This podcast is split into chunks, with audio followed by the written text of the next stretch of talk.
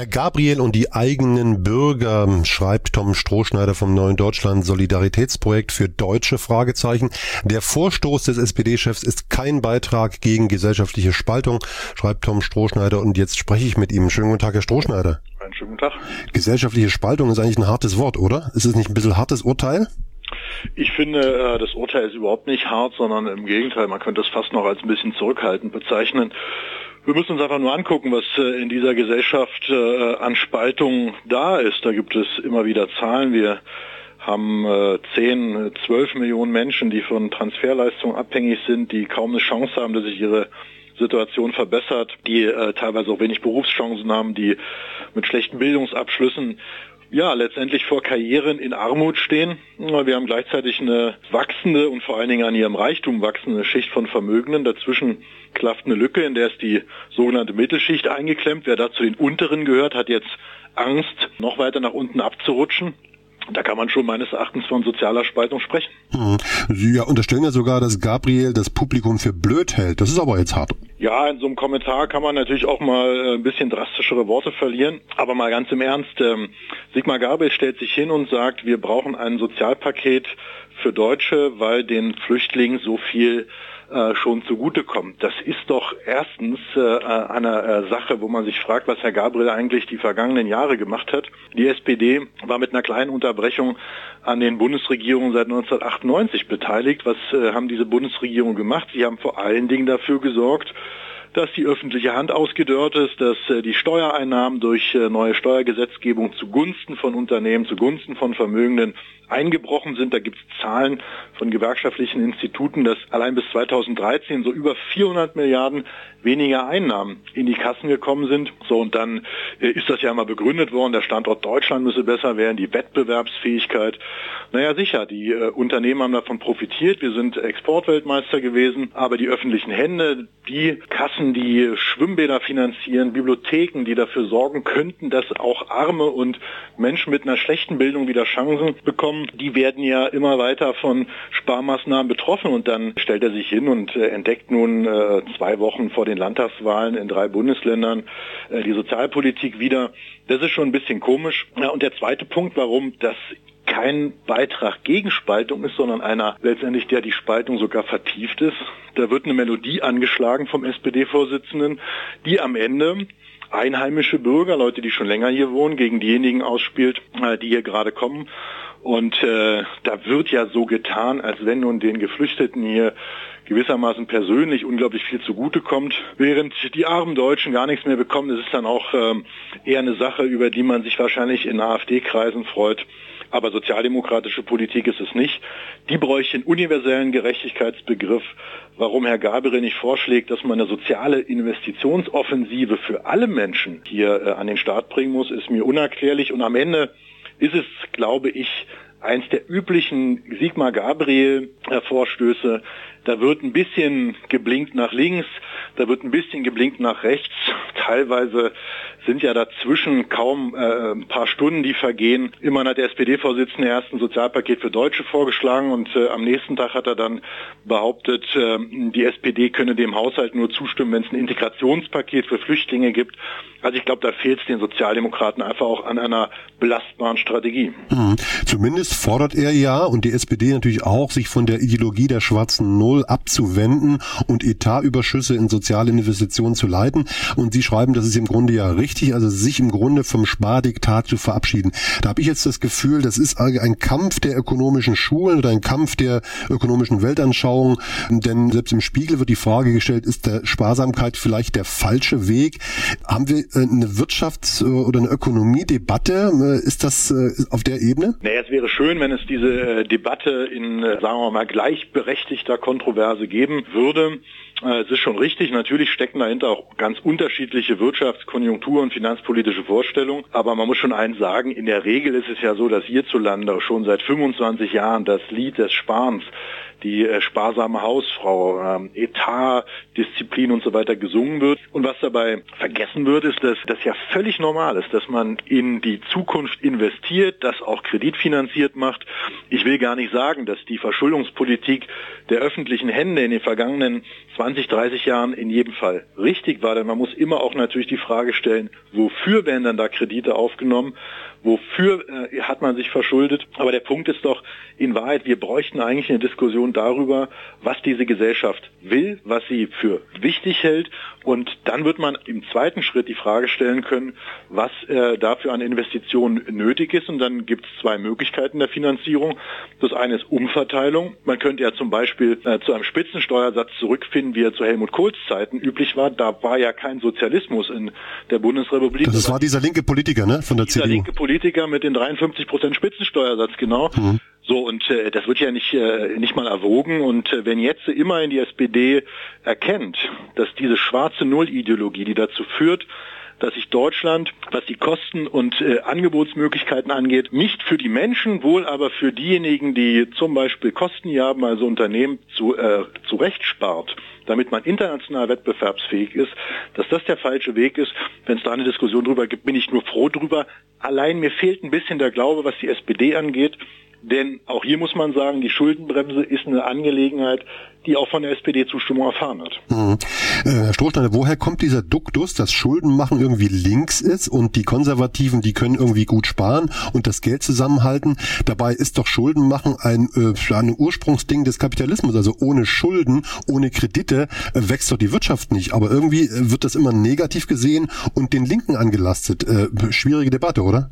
Völlig richtig, äh, diese Einschätzung. Es ist so, dass wir damit konfrontiert sind, dass im Öffentlichen bestimmte Tonlagen bestimmte Raster, bestimmte Bilder, als wenn man so will, Wahrheiten existieren, die äh, vor allen Dingen aber interessengeleitet sind und äh, am Ende könnte man sagen, es handelt sich um äh, Verblendungszusammenhänge. Aber richtig ist doch, die Linken wird immer vorgeworfen, sie könnten keine Wirtschaft. So, äh, der Punkt ist, das ist äh, in, in der Regel Quatsch. Die Linken würden Wirtschaft anders machen, wenn sie Linke sind.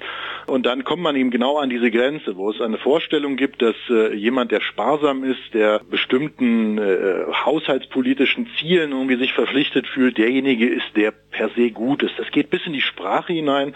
Es ist zum Beispiel so, dass es völlig üblich ist, dass deutsche Nachrichtenagenturen Sparen positiv konnotieren. Und man muss sich dann immer fragen, ob die dann eigentlich wissen, worum es äh, geht, warum eigentlich Journalistinnen und Journalisten teilweise auch gegen ihre eigenen Interessen schreiben. Sparen ist nicht per se gut, äh, wenn es darum geht, zum Beispiel in die Bildung, in die Köpfe von Kindern zu investieren, indem man beispielsweise die äh, Bibliotheken, die Schulen, äh, die, die Bildungsmöglichkeiten weiter ausbaut, dann ist es ja kein verschenktes Geld. Es wird äh, mit, wenn man so will, auch in kapitalistischer Hinsicht dann mit doppelter Münze zurückgezahlt. Und da braucht man eine Diskussion. Die SPD hat da vor ein paar Jahren mal, äh, Hannelore Kraft war das, die nordrhein-westfälische Ministerpräsidentin, versucht, so eine Diskussion zu starten. Was ist eigentlich der Investitionsbegriff, den wir hier haben? Investition in Straßen, Straßen, in Waffen, in Beton, da ist nicht alles gut dran. Aber Investitionen in Kultur, in äh, soziale äh, Sicherheit, äh, Investitionen auch jetzt gerade in das solidarische Miteinander von Menschen, Investitionen auch in Demokratie äh, sind doch sinnvoll. Und wenn sich dafür ein Staat verschuldet, dann muss man darüber reden, ob das der einzige Weg ist. Wie gesagt, es gibt noch einen anderen Weg, besteuert endlich die Vermögenden und die Profite, dann wäre auch Geld da für Investitionen in öffentlicher Hand. Hm. Kommen wir mal zu der Finanzierung der Kommunen und der Länder. Da klagen ja die Kommunen allenthalben und sagen, Leute, ihr könnt uns mit den Kosten nicht sitzen lassen. Wir sind bei den Bürgerinnen und Bürgern, wir sind vor Ort. Wir brauchen das Geld, wir brauchen eine andere Einnahmesituation. Die Länder klagen ja ähnlich. Ist das Geld auch auf der Ebene falsch verteilt in Deutschland? Absolut. Also es ist äh, nicht nur falsch verteilt, es ist vor allen Dingen auch gerade was die Kommunen angeht, einfach äh, was die Aufgabenlast angeht, in den vergangenen Jahren relativ viel an die Kommunen weitergegeben worden. Die müssen sich um sehr viel teure Sachen kümmern. Und auf kommunaler Ebene gilt dann die freiwilligen Leistungen, also wenn beispielsweise Bibliothek, Kultur und so weiter auf örtlicher Ebene, ist natürlich das Erste, was dann gespart wird. Ich habe ja vorhin so eine Zahl genannt äh, über den Steuerausfall durch die Steuergesetzgebung seit 1998. Da ist auch ein relevanter Milliardenbetrag, über 50 Milliarden wird da vorgerechnet, selbst wenn es nur die Hälfte wären, die seit 1998 den Kommunen verloren gegangen sind. Da muss man dann auch fragen, wenn die Kommunen ja nicht nur nominell, sondern auch ganz praktisch äh, im Alltag, wenn man sich anguckt, wo sind denn die Leute, die jetzt zum Beispiel als Geflüchtete hierher kommen, die müssen ja in die Kommunen aufgenommen werden und wenn äh, man sagt, dafür ähm, möchte man äh, entsprechende Mittel aufwenden, dann muss man die Kommunen auch ordentlich finanzieren. Ich glaube, der Punkt ist, wir reden äh, seit Jahren und Jahrzehnten äh, darüber, wie man Haushaltsdisziplin schafft. Wir reden seit Jahren und Jahrzehnten darüber, wie die Finanzierung äh, der öffentlichen Hände zwischen Bund, Ländern und Kommunen verteilt wird. Ich glaube, der entscheidende Punkt ist, was an Debatte fehlt, ist, was wollen wir eigentlich für ein Gemeinwesen sein? Wollen wir eins sein, wo Schlaglöcher, kaputte Schulklos und ausgedörrte Bürokratien, die kaum noch Anträge bearbeiten können, oder wollen wir ein solidarisches Gemeinwesen, in dem die Leute ja auch so eine Form von öffentlicher Sicherheit verspüren, sich gut aufgehoben fühlen und äh, auch keine Angst haben müssen, abends durch den Park zu gehen. Es ist ja nicht eine rechte Forderung, sondern eine linke. Und darüber braucht es eine Debatte. Zu der hat aber ehrlich gesagt Sigmar Gabriel mit seinem Vorstoß keinen Beitrag geleistet. Verabschieden wir uns mal von Sigmar Gabriel und schauen nach äh, Europa. Da bahnen sich ja Katastrophen an oder sind sie schon da, wenn die Balkanstaaten ihre eigene Politik machen, abschotten, an der Ägäis sich eine Katastrophe abspielt und die äh, Geflüchtete äh, zu Zehntausenden durch Wälder rennen äh, bei diesen Temperaturen.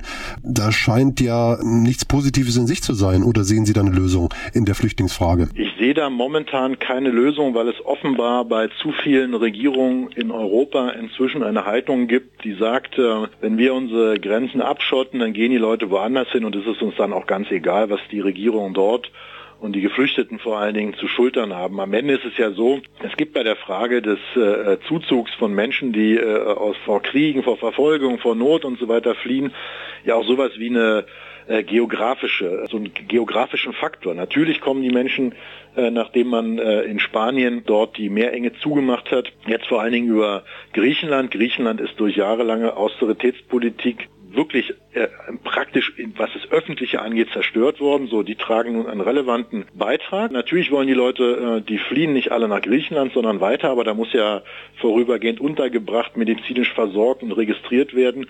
So, und da ist immer von EU-Hilfe die Rede gewesen, da ist aber von dieser sogenannten EU-Hilfe in Griechenland wenig angekommen.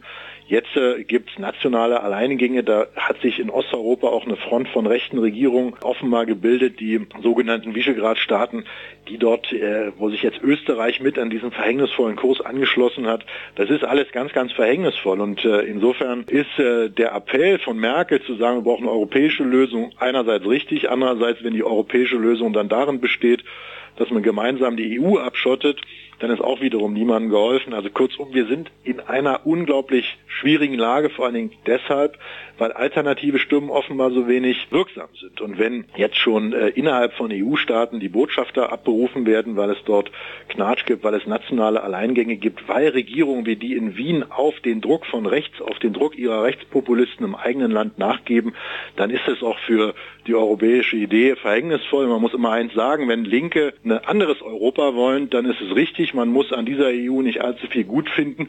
Aber wenn die EU kaputt geht, dann werden sich die Chancen für linke Politik keineswegs verbessern. Mhm. In Sonntagsreden hat man ja in den vergangenen Jahrzehnten immer gehört, ach, Stabilität und Frieden in Europa ist ein hohes Gut. Äh, wenn das so ist, äh, weiß man es gar nicht so richtig zu schätzen, aber am Ende stimmt doch die Aussage, dass wir in den letzten Jahrzehnten Stabilität und Frieden in Europa hatten.